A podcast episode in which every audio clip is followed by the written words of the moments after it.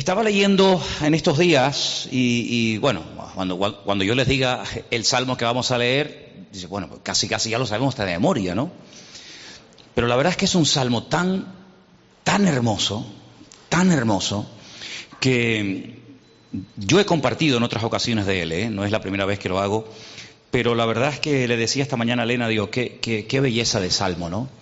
Además, lo he estado estudiando en su, en su idioma original y comparándolo con otras versiones, y tiene cosas muy bonitas. Es el Salmo 19. ¿eh? Alguno decía, ah, el 23, Señor y mi pastor, no, no, ese no era. Es el 19, que también es muy bonito, que sin abrirlo, ¿sabes cómo empieza? Sin abrirlo, si ya lo mira no tiene gracia. Pero ¿sabes cómo empieza el Salmo 19? Ahí te pillé, ¿no? ¿Cómo empieza? Te pillé. Bueno, no pasa nada. Aquí lo tenemos para leerlo. Tengo la sensación con este salmo, y, vais a ver, yo creo que ustedes también la van a tener, de que esto eran dos salmos que los han juntado en uno. Porque es un salmo que tiene, como podéis comprobar en vuestra Biblia, 14 versículos. Y del 1 al 8 va en una línea tratando un tema y saltamos desde el versículo 7 hasta el final y no tiene nada que ver lo que se dice en la primera parte con lo que se dice en la segunda parte. Mi opinión es que probablemente hayan sido dos salmos que los hayan juntado. Sea como sea, el autor no podía ser otro más que David, un hombre que utilizó la música y la poesía para expresar su gratitud al Señor. Qué, hermoso, hermanos, de verdad, la cantidad de formas como una persona se puede expresar alabando al Señor. Conozco gente que dice, a mí en público me da vergüenza hablar, me da mucho corte, pero después, por ejemplo, te, acercan a algo que han escrito y te quedas con la boca abierta. Y, piensas, ¿no? Y dices, mi madre, si esta persona hablara en público como escribe, sería una bomba, ¿no? Pero luego me he encontrado otro tipo de personas que dicen, no, yo para escribir soy malísimo, pero los oyes hablar y se expresan maravillosamente bien, ¿no? Hay otra gente que ni escriben ni hablan en público, pero a lo mejor, pues no sé, esto tocan un instrumento, componen una canción que después ni siquiera la cantan ellos, que se la dan a otra persona para que la cante. En fin, lo que quiero decir es que no te cortes a la hora de expresar tu gratitud al Señor. ¿Te gusta escribir poesías? ¿Te gusta? No sé si hay alguien aquí que sea medio poeta. Yo sé que hay algunos que éramos muy poetas antes de casarnos, después cuando nos casamos se nos fue toda la rama poética, ¿no? Pero usa la poesía, usa la música, usa los instrumentos musicales, usa, no sé, escribir algo, pero no te calles, porque hay muchas formas de expresar tu gratitud al Señor. Nadie tiene por qué sentirse inútil, nadie tiene por qué sentirse, bueno, ¿y yo para qué sirvo? Hermanos, la iglesia es un cuerpo. Y así como en el, en el cuerpo humano hay muchos miembros que aparentemente dice uno, ¿y esto para qué sirve? ¿O esto para qué es? Cuando no funciona ese miembro, cuando por lo que sea se deteriora, se enferma, se estropea, seguro que lo echamos de menos. ¿Cuántas veces yo he contado la anécdota, el ejemplo de estando de pastores hace muchos años en la isla de La Gomera? Pues andando descalzo, y por cierto hay un versículo en la Biblia que dice que no se puede andar descalzo, un día te lo doy si quieres. Dice, no andarás descalzo. Pero bueno, yo andaba descalzo y corriendo fui a enseñarle a Elena algo y me tropecé con la esquina de la mesita esa pequeñita que todos tenemos en casa, que es una mesita diabólica, porque ahí nos hemos dado en los tobillos, en las rodillas. yo la llamo la mesita diabólica. ¿eh? Terrible esa. Más siempre las hacen con unas esquinas en vez de hacerla redondita. Pues me di en el dedo pequeño del pie izquierdo y estuve casi un mes casi un mes caminando muy mal, no podía conducir porque al apretar el embrague me dolía toda la pierna y parece mentir algo tan pequeñito eh, lo, lo, incómodo que es cuando se, cuando se parte, ¿no? Y ahí estuve ahí con el dedo ahí vendado un tiempo. Hay tantos miembros del cuerpo humano que aparentemente uno dice, ¿verdad?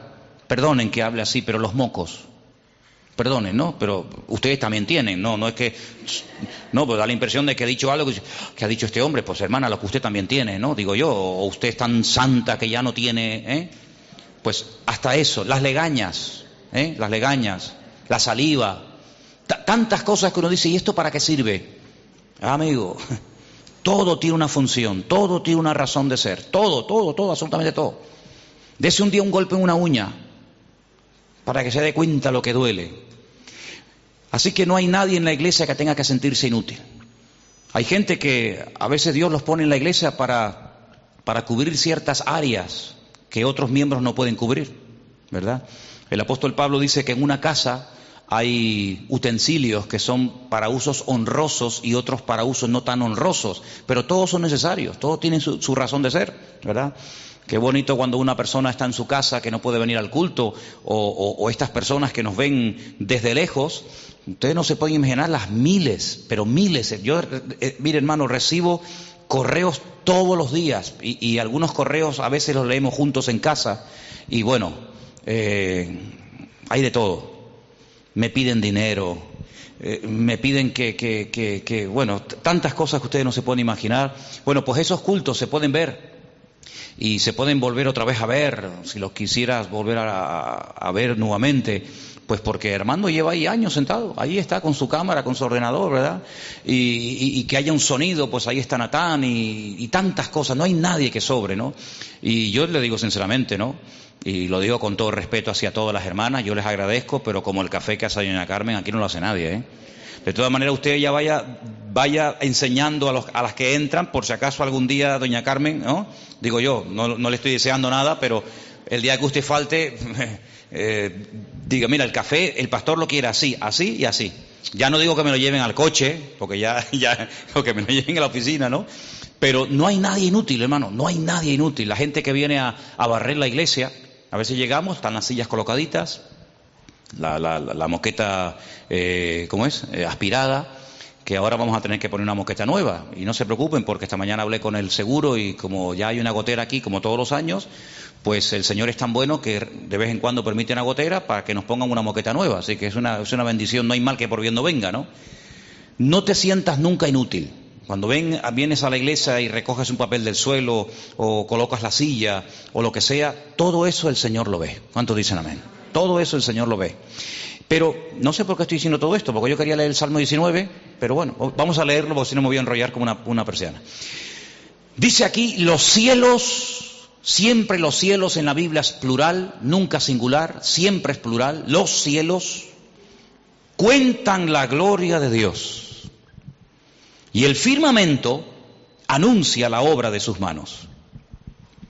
Fíjate qué contraste, ¿no? Entre los cielos y el firmamento o el universo. Un día emite palabra a otro día y una noche a otra noche declara sabiduría. El texto original no dice sabiduría, dice conocimiento. Sabiduría es jogma, daat es conocimiento. Emite o declara conocimiento. Dice David, no hay lenguaje, no hay palabras, ni es oída su voz. Por toda la tierra salió su voz y hasta el extremo del mundo sus palabras. En ellos puso tabernáculo para el sol. Y este, ahora habla del sol, como esposo que sale de su tálamo, ¿eh? del lugar donde espera la novia, se alegra cual gigante para correr el camino. De un extremo de los cielos es su salida y su curso hasta el término de ellos, y nada hay que se esconda de su calor. En el diario personal de Galileo Galilei descubrieron que el salmo que más leía este hombre era el Salmo 19, donde él llegó a la conclusión por la Biblia de que la tierra es imposible que sea plana, imposible, porque si el sol sale del oeste y lo vemos salir por el horizonte y se oculta siempre por el oeste, y al día siguiente lo vemos otra vez salir por el este y volverse a ocultar por el oeste, es imposible que la Tierra sea plana. Porque si fuera plana, tendría el Sol que dar otra vez marcha atrás de oeste a oeste, lo veríamos de una forma visible en el horizonte y luego volvería a ser su recorrido. Por lo tanto, no puede ser plana, tiene que ser redonda. Pero hay una parte del círculo que no se ve y por eso sabemos que cuando en un sitio es de día, en otro sitio es de noche, y cuando un sitio es de noche, en otro sitio es de día. Y por eso lo mataron, por eso lo mandaron a la hoguera y lo quemaron. En el siglo XVII, siglo por ahí mil, 1500, 1600 y pico, lo mandaron a la hoguera Galileo Galilei. 300 años atrás, un rabino español nacido en Burgos descubrió un libro llamado el Soar, que es el famoso libro de los cabalistas, donde hablaba acerca de cómo el sol sale por el este, se pone por el oeste, y, cómo el sol tiene un, recorrido, y por qué en algunos lugares dura más el día y en otros lugares. Increíble, ¿verdad? Pero el hombre en su ignorancia, al rechazar la palabra de Dios, pues fíjate, llega incluso a matar a una persona que siglos más tarde se descubrió que efectivamente, pues eh, decía la verdad.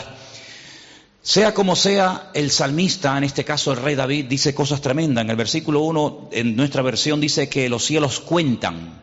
Eh, la palabra más correcta hubiera sido declaran. Es decir, los cielos están haciendo continuamente, diariamente, una declaración. No es simplemente un anuncio. ¿eh? A veces aquí, bueno, vamos a dar los anuncios y se habla de la actividad de los niños, del campamento, de, las mujeres, y son anuncios, no estamos haciendo una declaración.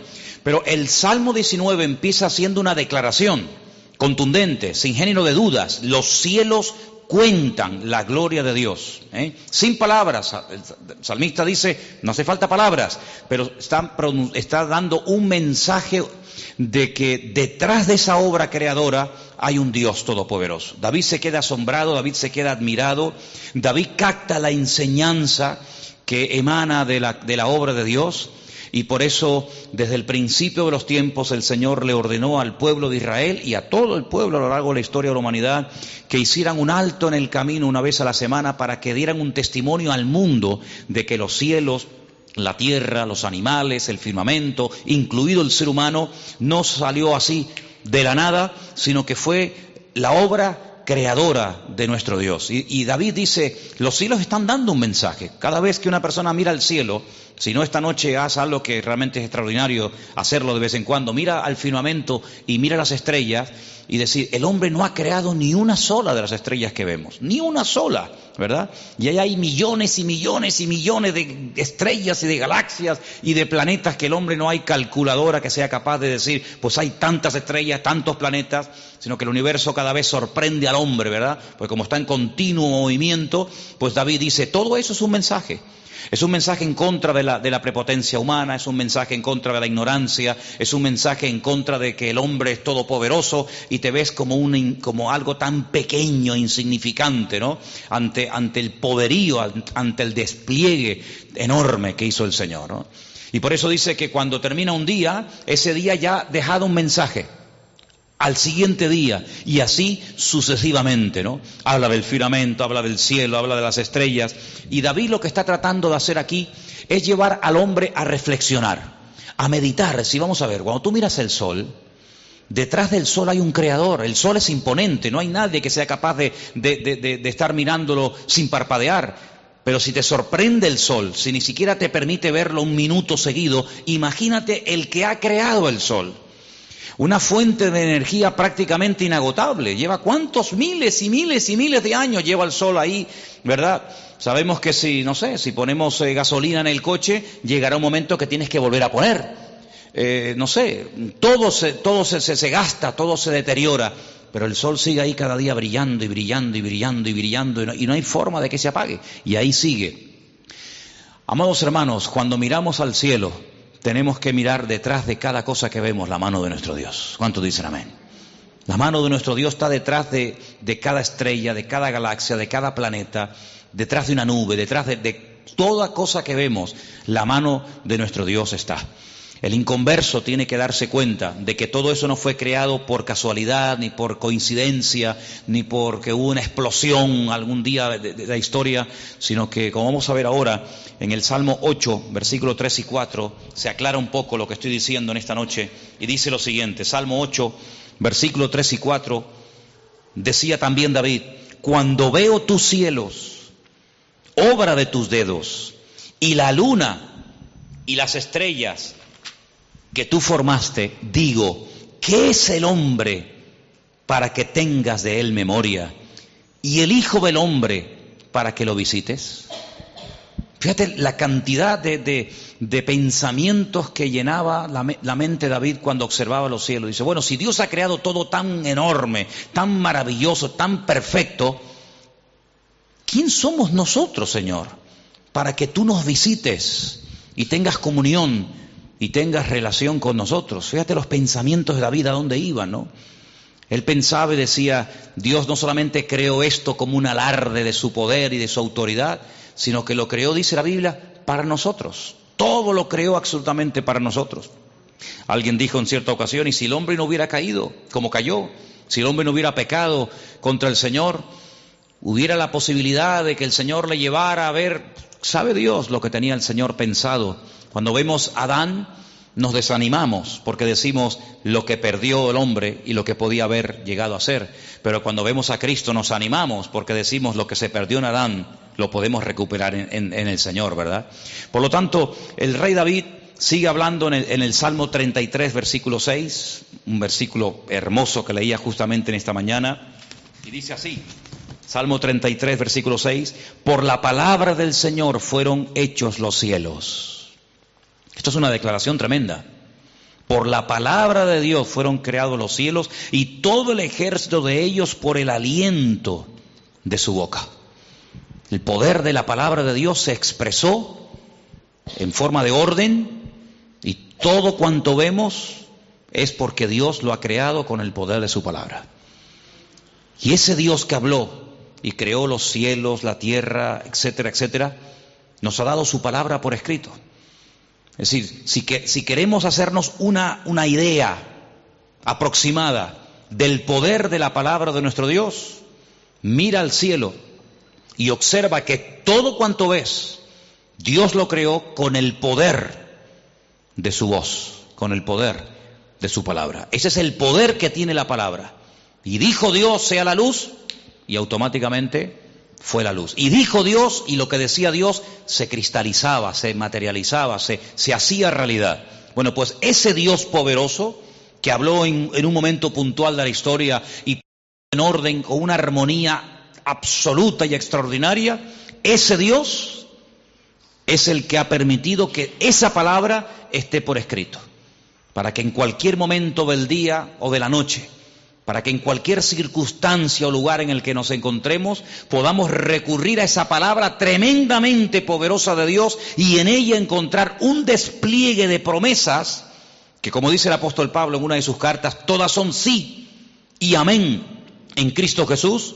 Y en cualquier situación, en cualquier circunstancia en la que me encuentre, por muy difícil que sea, esa, esa, palabra tremendamente poderosa es como una bomba que yo puedo lanzar contra el enemigo y ver una victoria instantánea e inmediata en esa circunstancia.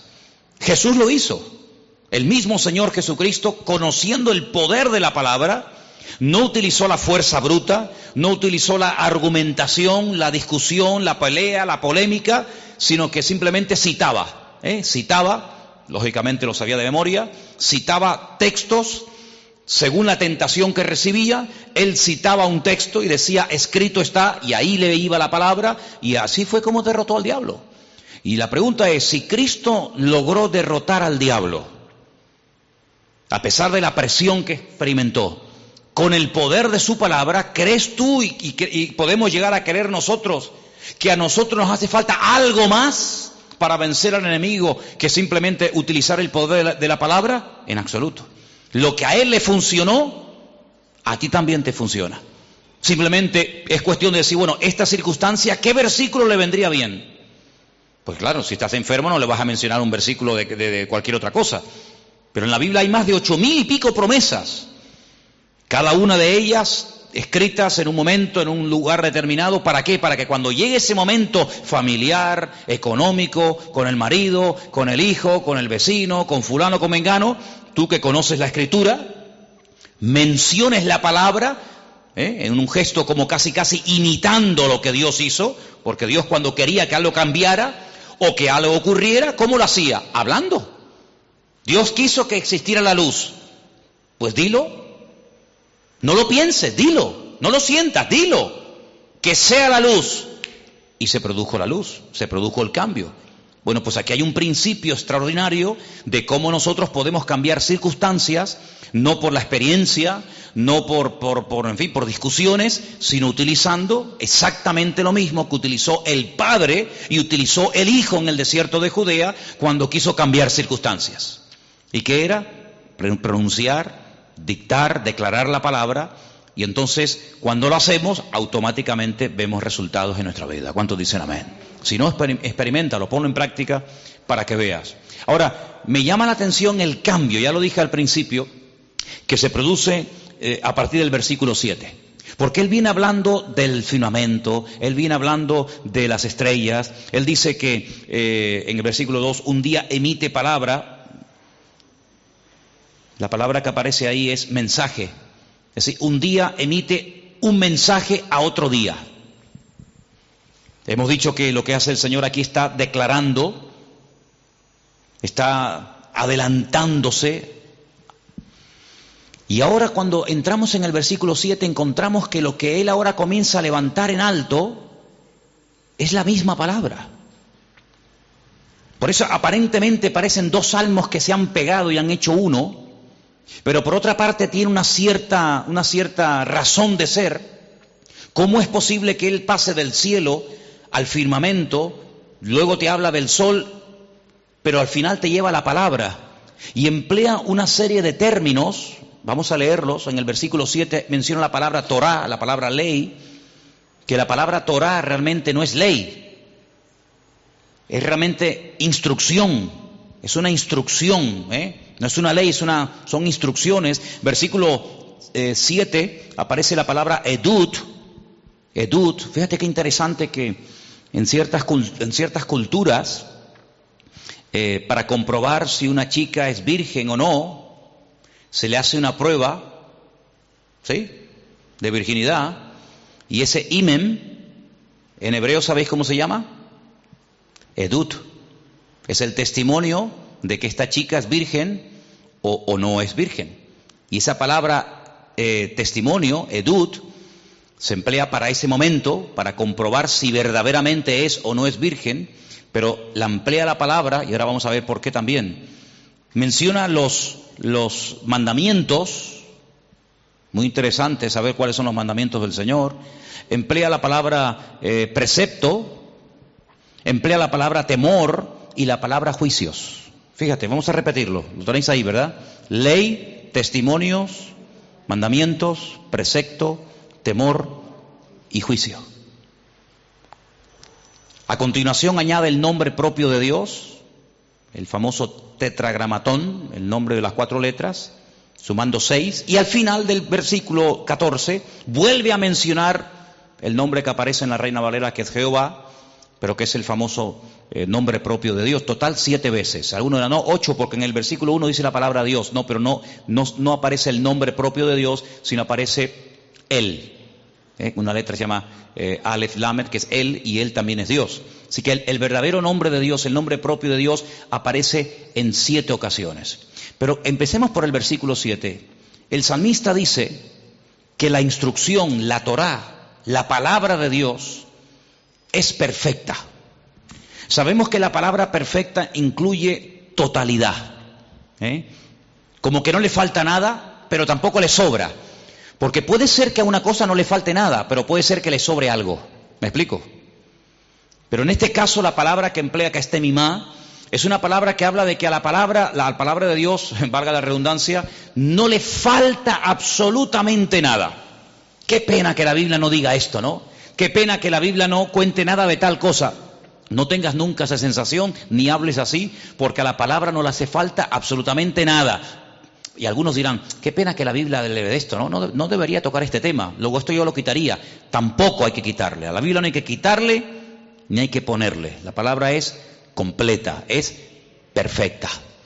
Y hermanos, te tienes en tu mano algo que es perfecto. Es lo único perfecto que está en el mundo. Tú sabías que tu marido no es perfecto, ¿no? ¿Sabías, hermana? Sabías, ¿no? Algunos dirán, mm, sí, ya lo sé. Bueno, pues yo tengo que decirle a los hermanos que tú sabes que tu mujer no es perfecta, ¿no? Lo sabías, ¿no? Amigo, nuestros hijos no son perfectos, o los tuyos son perfectos. ¿Eh? El pastor que tenéis ¿Eh? Rosa la perfección, ¿no? ¿Eh? No hay nada más incompleto y nada más imperfecto que este servidor que está aquí arriba, ¿no? No hay nada perfecto, no hay nada, no hay nada. Sabéis que la iglesia esta, a la que pertenecemos nosotros, en este caso es esta, Vida Nueva, pues es una iglesia eh, llena de imperfecciones, ¿sí o no? Totalmente llena de imperfecciones. Si alguna persona viene a la iglesia buscando perfección, pues se va a llevar la, mayor desilusión de la vida, porque se va a encontrar de que, aquí, aquí, nos hemos reunido un montón de gente hecha polvo de la calle que hemos venido aquí para procurar cambiar con la ayuda del Señor. ¿eh? Aquí el que no corre vuela, ¿no? Entonces la iglesia no es perfecta. Solamente hay una cosa en la tierra que Dios dio como regalo al hombre que es perfecta y completa, y es lo que tienes en tu mano, la Biblia, la palabra de Dios. No, no querría decir eso Pablo cuando dijo en Primera de Corintios capítulo 3, hermanos, ahora vemos por espejo oscuramente, mas cuando venga lo perfecto, yo creo que cuando venga lo perfecto se puede perfectamente eh, adaptar a cuando la palabra la tengáis por completo en vuestra mano, entonces lo que es en parte se acabará, porque en la palabra de Dios encontramos todo lo que hoy por hoy el Señor quiere que sepamos. ¿Cuántos dicen amén? Y si hay algo que el Señor no quiere que de momento, repito, de momento no sepamos, pues no lo, inspiró, no lo reveló. Pero valora ese libro que tienes en tu mano, que es mucho más que papel y tinta, que se le ha dado forma y se le ha metido ahí una, en una máquina, en una imprenta. Es un regalo perfecto que Dios nos ha dado a todos y a cada uno de nosotros. Por eso, ¿cómo no vamos a leerlo? ¿Cómo no vamos a enamorarnos? Claro, leyendo la palabra de Dios llegas pronto, si eres sincero contigo mismo, llegas pronto a la conclusión de que tú no puedes dar la talla, tú no puedes cumplir con todo lo que ahí se pide. ¿Por qué? Porque yo soy imperfecto y la Biblia es perfecta. Y la pregunta es, obvia. Entonces, ¿para qué Dios me me da mandamientos perfectos que no puedo cumplir? Precisamente para que digas, yo no puedo. Yo con esto no puedo. Inténtalo, inténtalo si quieres, pero cuando llegues después de un tiempo y digas, sí, pero es que yo ya esto, esto y esto lo tengo superado, pero resulta que por aquí se me va la bendición, pues el Señor te dice, a ti lo que te hace falta es un redentor. A ti lo que te hace falta es un consolador, a ti lo que te hace falta es una persona que te ayude, ¿verdad? Que te anime, no que te condene cuando caes, sino una persona que te diga yo estoy contigo a pesar de tus imperfecciones y gracias al Señor esa persona la tenemos y es nada más y nada menos que nuestro Señor Jesucristo. ¿Cuántos dicen amén? Eh? Pero la palabra es perfecta. Y dice algo aquí, en la Reina Valera dice que convierte al alma. Yo eh, em, comparé con otras versiones en esta mañana y en una dice revive revive el alma. En otra versión encontré la, palabra, la traducción más cercana al, original y es restaura el alma. Eh, yo creo que nuestro Dios no solamente es un Dios que salva y que sana, sino que también restaura. ¿Cuántos dicen amén? Y, ese ministerio de la restauración es algo que, le fascina al Señor hacer en nuestra vida. Hay gente que son cristianas, no son malas personas, son buena gente, pero tienen que ser restaurados tal vez en sus emociones, tienen que ser restaurados sus matrimonios, tienen que ser restaurada su familia. Y restaurar significa volver a la posición original y aún mejor. ¿Sabes? Una de las profesiones que, ganan muchísimo dinero y están muy cotizados son los restauradores de obras de arte. Porque con el paso del tiempo, los cuadros, los, en fin, los frescos en una iglesia, eh, estatuas, etcétera, se van deteriorando. Y entonces viene el restaurador. Y entonces sacan ese cuadro de, ese lugar y se lo llevan a un taller y lo tienen años y lo están restaurando. Y cuando lo vuelven a exhibir, como por ejemplo los, últimos cuadros del Greco allí en Toledo que los han vuelto a exhibir, la gente se queda con la boca abierta porque dice, ¿cómo es posible que un cuadro que tiene tantos cientos de años parece que, ha salido ahora mismo de fábrica, ¿eh? de las manos del pintor? Porque lo han restaurado. Y puede ser que tenga una grieta, bueno, no es como aquella señora ¿eh? de aquel pueblo, ¿os acordáis? ¿No os acordáis de aquella señora que hizo el dibujo, que quiso restaurar la, cara de que, pobrecita, ¿no? Fue toda intención. Pero mira, le hizo un favor al pueblo, al final hizo al pueblo más famoso del mundo y la gente venía para ver el, muñequito aquel que hizo, ¿no? No, el Señor hace una obra perfecta, nos restaura de tal manera que tú dices, y este hombre era drogadicto, esta persona era alcohólica, esta persona era... Pero si no parece, es que eso es lo único que, que, que, que, lo puede hacer el Señor, que te restaura de tal manera que a menos que tú le digas, no, es que yo estuve en la droga tantos años o yo estuve en esto tanto tiempo, resulta que el Señor te cambia de tal manera que te oyen hablar dice, pero si no hablas como drogadicto, es que yo ya no soy un drogadicto, ahora soy una nueva criatura y las cosas viejas pasaron y todo es hecho nuevo. ¿Cuántos dicen amén? Y eso lo hace la palabra, nuestro Dios, restaura. Pero dice que el testimonio es fiel. Ahora, la palabra testigo viene de testimonio. El, el, testigo es una persona que ha visto o ha oído algo y lo llaman y le dicen, usted estaba el otro día allí cuando fulanito le pegó, sí, y usted lo vio, ¿y qué le dijo? Dios nos ha dado el testimonio a través de Cristo Jesús, su Hijo amado, de que Dios existe. Nadie jamás ha visto a Dios, nadie lo ha visto. Dios no se puede medir, no se puede pesar. Dios es espíritu. Lo podemos definir como amor, lo podemos definir como un Dios de fidelidad, pero realmente nadie lo ha visto. Pero el Señor Jesucristo, cuando vino a este mundo, Él nos, Él nos ayudó a creer en el Padre, ¿sí o no? Él llegó a decir cosas tremendas que yo sé que a veces son para nuestra mente, imagínense, caída, deteriorada por la vida y por el pecado, muy difíciles no digo ya de explicar, digo hasta de entender, el que me ha visto a mí, ha visto al Padre. ¿Por qué me estás diciendo que estás empeñado en ver al Padre, Felipe, si te estoy diciendo ya mil veces, te lo he dicho, que el que me ha visto a mí ha visto al Padre? ¿Quién es capaz de entender eso? ¿Quién es capaz de explicar eso? Pero gracias al Señor, el Señor nos dio a todos y a cada uno de nosotros algo que yo le di cada día gracias a Dios. Porque para mí eso es un milagro. En mi caso, yo no sé, no quiero que te sientas mal por esto que voy a decir ahora, pero en mi caso es un milagro y es tener fe. Yo no la pedí nunca, hermanos. Yo no la compré. Nadie me oró y me transmitió su fe. Dice la Biblia, por ahí hay un versículo que dice, Timoteo, la fe que tienes ahora es una fe eh, genuina, fantástica. Esa fe habitó en tu abuela Loida eh, y después se la pasó a tu madre Unice y ahora está en ti. Es como una fe que iba pasando de generación en generación, una convicción, una creencia. En mi caso no, a mí no me transmitieron fe, a mí me transmitieron todo lo contrario. Por eso el tener yo fe hoy en día y creer que que la Biblia es la palabra de Dios y, creer en Dios y creer que a Dios no lo creó nadie, sino que Él es un ser eterno, que, que no salió de nada ni se convertirá en otra cosa, pues para mí es un auténtico milagro el poder tener fe, ¿sí o no? Y por eso hay conceptos, como dijo el Señor en, en una ocasión, y, y, yo siempre recurro a esto, ¿no? Y cada vez más, si yo les he hablado a ustedes en términos naturales y no me entienden, si yo les hablara a ustedes en términos espirituales, no me, no, me, no me, entenderíais. De hecho, hay cosas que el Señor dice que sabe que en el momento no le van a entender. Dice, pero, pero la, vais, la vais a entender y las vais a recordar. Y de hecho dice la Biblia que hasta después de la resurrección no entendieron lo que realmente quería decir aquella palabra de que destruyan el templo y en tres días lo restauraré, etcétera, etcétera. Por lo tanto, el testimonio, de hecho a Jesús se le llama en el Apocalipsis el testigo, ¿eh? el testigo fiel y verdadero, si tú creías en Dios, me alegro muchísimo. Pero cuando tú aceptes, cuando tú invites al Señor Jesucristo a tu corazón, se va a duplicar tu creencia en el Señor, porque es a través de Cristo que nuestra fe en Dios se amplifica más todavía. Porque el Señor Jesucristo vino para conectarnos con el Padre, vino como, como el mediador entre Dios y los hombres, y a través de Cristo te enamoras no solamente de Cristo, sino te enamoras aún más de Dios, aunque no lo hayas visto. ¿Cuántos dicen amén? Que esto es grande, ¿no? Enamorarse, amar a una persona que nunca lo hemos visto, ¿no es un milagro?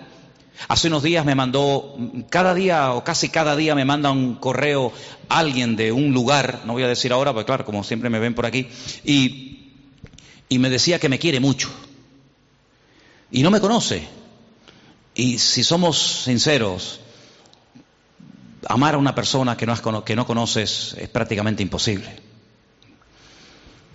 Si a veces tu mujer o tu marido, ¿no? Hay problemas en, los matrimonios, en los ustedes no, porque ustedes viven en un nivel de santidad eh, superior. Yo siempre hablo de mi caso, ¿no? Pues tú imagínate, imagínate que te diga un desconocido que te quiere o que te ama. Si el amor es conocer. Dice, no, es que el, amor del noviazgo es diferente al de matrimonio. Claro, es totalmente diferente, hijo. Es totalmente diferente. Es un amor probado por el fuego, no es un amor basado en una emoción pasajera, en unos ojos bonitos, en un pelo hermoso, en unas piernas no sé qué, no, no, sino es basado en, una cada día, es un amor que ha sido probado por el fuego, es un amor que está basado en la experiencia, en el conocimiento, no en una emoción pasajera, ¿verdad? ¿Y, y cómo podemos nosotros amar a un Dios que nunca hemos visto? ¿Cómo podemos enamorarnos de, un Señor y de un Salvador que jamás hemos visto?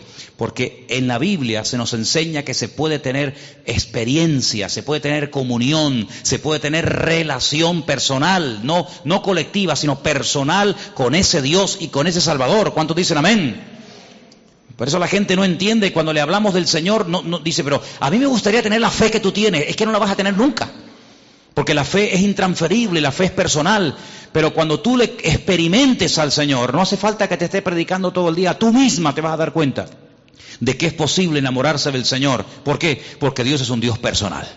Si fuera impersonal, que no, te deja eh, acercarte a Él, ni Él se acerca a ti, jamás te podrías enamorar de alguien así, frío, distante, alejado, indiferente, pero cuando como Él se acerca a ti, como Él te sana, te ayuda, te bendice, te deja sentir su calor, su presencia, ¿cómo no te vas a enamorar? Pero no es simplemente un, enamoramiento sentimental, sino es algo que tú has vivido y tú llegas a, a amar al Señor porque sabes que el Señor primeramente te amó a ti, ¿sí o no? Él es el testimonio, dice que es fiel. Si algo hemos visto en este año, bueno, en este año y toda la vida, es la fidelidad de Dios, ¿sí o no? Mira que el Señor es fiel, ¿eh? Mira que Dios es fiel, ¿eh? Dice que aunque nosotros le fuéramos infieles, Él siempre permanece fiel porque es imposible que Dios sea infiel. La infidelidad es un concepto que Dios, no digo que desconoce, pero es, es una experiencia que Él nunca ha tenido ni tendrá porque Él es un Dios por esencia tremendamente fiel. Dice que los mandamientos de Dios son rectos. ¿eh? Y no solamente son rectos, sino que dice algo muy bonito, alegran el corazón. Hay gente que dice que no le gusta que le, que le digan nada, que le den órdenes. Sin embargo, los mandamientos que nos da el Señor son para alegrarnos el corazón. ¿Y por qué? ¿Y por qué Dios me prohíbe tal cosa y, y me da el mandamiento de que no haga esto, sino que haga aquello? ¿Tú crees que es para mortificarte? ¿Tú crees que es para amargarte la vida? Como soy Dios, tienes que hacer lo que yo digo. No. ¿Sabes por qué Dios nos da mandamientos? Para alegrarnos el corazón. Porque si no cumpliéramos con ese mandamiento, entonces sí que íbamos a tener una tragedia y un dolor y una tristeza constante y permanentemente en nuestra vida. ¿Cuándo viene la tristeza? ¿Cuándo viene el dolor? ¿Cuándo viene la desilusión? Cuando quebrantas el mandamiento del Señor y ahí te llevas el palo, pierdes el gozo, pierdes la alegría. ¿Qué dijo David? Salmo 51, Señor, dame otra vez el gozo de la salvación que he perdido. Porque claro, había pecado, ¿eh? quebró el mandamiento del Señor y dice, vuelve otra vez a crear en mí un espíritu recto. Él sabía que cuando se peca, cuando se viola el mandamiento, cuando se quebranta la palabra, automáticamente desaparece la bendición. Por eso dice que el objetivo, uno de los objetivos de los mandamientos del Señor es alegrarnos el corazón. ¿Cuántos dicen amén? Ya bastantes problemas hay en la vida como para encima meternos en más todavía. ¿Quieres ser feliz? ¿Quieres tener paz en tu corazón? ¿Quieres tener alegre el alma? ¿Eh? No tenerla sedienta ni arrugada. ¿Eh? Pues cumple con el mandamiento. El apóstol Juan dice que los mandamientos del Señor no son gravosos, traen alegría al corazón. El precepto del Señor es puro, alumbra los ojos. ¿Cuánta, cuánta luz espiritual necesitamos en estos días? ¿Cuánta luz, verdad? ¿Cuántas tinieblas nos rodean cada día, hermanos? Tremendo. Pero el Señor nos quiere alumbrar los ojos para que veamos más allá de lo que tenemos delante de nuestras narices. Entonces nos preguntamos, Señor, ¿y por qué esto? ¿Y por qué aquello? Si nos fiáramos más de Dios, no tendríamos ninguna duda de que esa situación por la que Él ha permitido que yo esté pasando en este momento en mi vida tiene un propósito siempre positivo y siempre traerá bendición y renuevo a mi vida. Y me va a alumbrar los ojos para que yo pueda ver mucho más allá. Y tenemos que comenzar a ver la grandeza de nuestro Dios en medio de las presiones y circunstancias de la vida. El temor de Dios, dice Proverbios, es el principio de la sabiduría pero dice que permanece para siempre. En otras palabras, no perdamos nunca el temor a Dios. No perdamos nunca el temor a, ofender a nuestro Dios. ¿Por qué dice permanece para siempre? Porque hay personas que le pierden el miedo a ciertas y determinadas cosas. ¿Eh? Cuando te vas a nadar muy afuera, estás como medio asustado. Dices, uy, me vendrá un tiburón, habrá algo por abajo que no veo. Pero cuando ya lo haces muchas veces, como que ya pierdes el miedo y ahí mucha gente se ahoga. Dice que los, que más se están ahogando últimamente son los que mejor saben nadar, porque se fían, pierden el miedo, se meten en corriente, se meten en camisas de once varas y ahí se, mueren, ¿verdad? Los que pierden el miedo a la velocidad. Hay que tener un respeto. Tú no puedes ir por la carretera a 200 kilómetros por hora. Nada, pero ya ayer lo hice y no me pasó nada. Amigo, por eso dice que el, temor a Dios tiene que ser algo constante y permanente. No bajar la guardia. No, a mí eso no me va a pasar. Yo ya llevo muchos años en esto. Yo ya conozco mucho al Señor. ¿Y qué dice la Escritura? El que piense estar firme, mide que no caiga. El temor tiene que estar siempre ahí. ¿eh? Es, una, es una alarma. No pasa nada, dejamos la casa abierta hasta que nos roban y decimos, vamos a poner una alarma. Ahora vas a poner alarma, ahora que están robados. El temor del Señor no se tiene que perder nunca. Tiene que ser selectivo con lo que oyes, tiene que ser selectivo con lo que ves. Hay ciertos y determinados horarios, ciertos y determinados programas que en cierto sentido no son, digamos, malos. Pero ¿qué argumento hay detrás de eso? ¿De qué se habla? A veces me llama la atención que los humoristas, esta gente que hace reír a los demás, a veces cuentan desgracias ajenas o defectos físicos de las personas y es lo que hace que la gente se ría. Y nos estamos riendo del defecto del gangoso, nos estamos eh, riendo del que se cayó, del que se tropezó. Yo nunca he entendido, sé que lo hacen sin ninguna mala intención, pero yo nunca he entendido cómo hay personas que cuando ven que otro se cae se matan de la risa. Yo he sido ruin en esta vida, pero nunca me he reído de una persona que se cae, siempre he tenido la tendencia de ir a ayudarlo, ¿no? Y a veces vemos que alguien se tropezó, se cayó. Ah, el otro día me encontré en Galicia a un matrimonio que los dos llegaron al culto y los dos ese día se les rompió la silla y se cayeron de espalda. Yo me acordaba de uno y dice, no, no, éramos dos, ¿no te acuerdas? Digo, sinceramente no me acuerdo. Pues, ¿cómo nos vamos a reír de una persona que se cae y se tropieza, verdad? Nunca perdamos el temor de Dios. Y finalmente dice, los juicios, las acciones, los actos del Señor son verdad y justo. Mira, métete esto en la cabeza. El Señor nunca nos tratará injustamente a nosotros, nunca. Señor, ¿por qué me toca esto a mí? Siempre parece que le toca al mismo. El Señor es justo. El Señor sabe lo que nos conviene, lo que no nos conviene. Por eso el rey David comienza así hablando del cielo, del firmamento, del sol, etcétera. Pero al final nos lleva la palabra y dice, mira, ¿sabéis algo más hermoso que el sol? ¿Algo más hermoso y más poderoso que el firmamento? Es la palabra de Dios que la tenemos en nuestras manos. Es la palabra de nuestro Dios. Siempre estará con nosotros. Por eso, para mí, uno de los salmos más hermosos de toda la Biblia, precisamente es el más largo, el Salmo 119, que es una exaltación a la palabra. Nosotros hemos sido conocidos a lo largo de la historia como el pueblo del libro. Siempre nos han llamado así. Ah, los del libro. Me acuerdo un día en el jardín de Hexemanía en Israel, me acerqué a hablar con un cura carmelita, y yo tenía mi Biblia así, debajo del brazo, y se me acercó, mirándome así, un poco, menospreciándome un poco, de arriba y se dice, ah, tú eres de los del librito, ¿no? Tú eres de los de la Biblia siempre debajo del brazo. Digo, pues sí. Digo, y la verdad es que me alegro mucho de que, de que sepáis que somos los del librito. Digo, qué pena que vosotros no tengáis el librito más a mano, porque sabe Dios cuántos errores se podían haber eh, evitado cometer, ¿no? Así que amamos la palabra de Dios, amamos al Dios de la palabra, le reverenciamos, por eso cuántas veces hemos dicho, no la pongas nunca en el suelo, no, la, pongas nunca en el suelo la palabra, pues la palabra hay que honrarla, la palabra hay que amarla, la palabra hay que vivirla. ¿eh? Lámpara, decía el salmista, es a mis pies tu palabra. Así que si estás pasando momentos, no sé, difíciles, duros, fáciles o como sea, refúgiate en la palabra. Métete siempre en la palabra de Dios, es como ese lugar secreto donde yo me meto, me envuelvo en el Señor, me envuelvo en su palabra y allí siempre voy a encontrar el antídoto, allí voy a encontrar siempre el aliento, el ánimo para mi alma. Y quiero terminar diciendo una cosa. Hace muchos años, aquí en esta, en esta isla de Tenerife, había un matrimonio de pastores, eran americanos, y mm, dijo algo, yo empezaba en aquellos tiempos, y dijo algo que a mí se me quedó grabado, y yo creo que hago bien en, decirlo esta tarde a ustedes y espero que por lo menos en uno, en uno, se quede grabado lo que yo aprendí de aquella señora, de aquella hermana.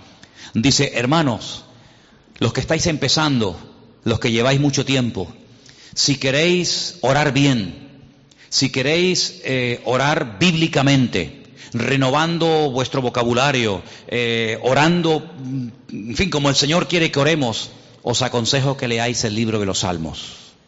Y yo todos los días leo los salmos. A lo mejor no leo todos los días Daniel, a lo mejor sinceramente no leo todos los días Apocalipsis o, San Juan, pero yo todos los días de mi vida, todos los días leo los salmos, aparte de otras cosas, ¿no?